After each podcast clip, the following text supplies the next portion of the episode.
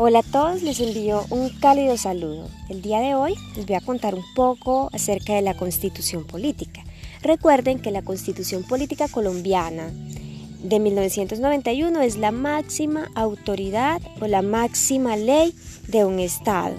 Esta tiene como propósito constituir la separación de poderes y esos poderes están centrados en la rama legislativa, en la ejecutiva y en la rama judicial.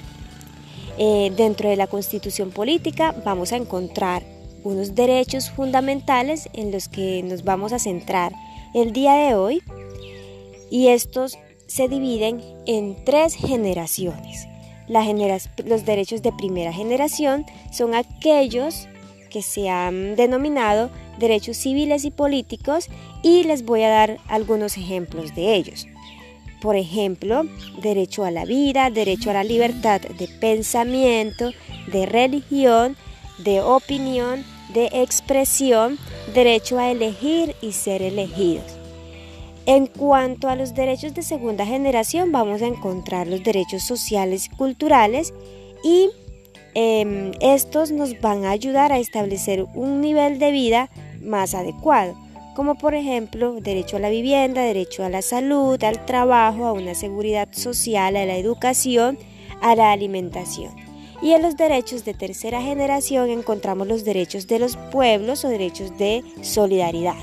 Eh, por ejemplo, derecho a que todo territorio o a que el territorio tenga una independencia económica, una identidad nacional, derecho a la paz, derecho a un patrimonio nacional, eh, derecho a la cultura, derecho a estar en un ambiente sano.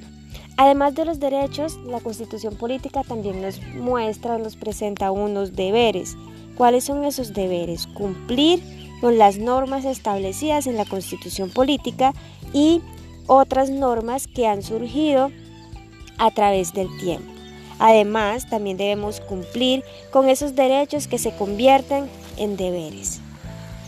Por otro lado, la constitución política, como eh, vivimos en un Estado social de derecho, en un Estado democrático, nos muestran unos mecanismos de defensa que nosotros como ciudadanos colombianos utilizamos cuando estos derechos son vulnerados o se sienten amenazados. ¿Cuáles son esos mecanismos de defensa del ciudadano? los derechos de petición, habeas corpus, habeas data, acción de tutela y acción popular. Y también tenemos unos mecanismos de participación. Por medio de estos mecanismos de participación, nosotros podemos eh, participar en las decisiones colectivas del país. Entonces, estos son el voto, el plebiscito, el referendo, el cabildo abierto, una iniciativa popular, la revocatoria de mandato y la consulta popular.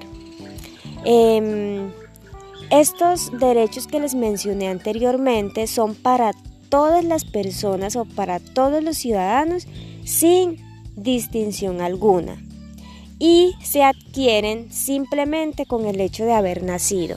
Entonces chicos, les invito a que hagan un proceso de lectura detenida. Eh, en la guía vamos a encontrar la definición de cada uno de estos mecanismos de participación y mecanismos de defensa del ciudadano y la idea es ir abordándolos en cada uno de los, de los encuentros para poderlos entender. Y vamos a ir haciendo actividades en donde les expondré situaciones para poder utilizar esos mecanismos de participación. Estoy muy, muy, muy atenta y por favor escuchen todos el audio.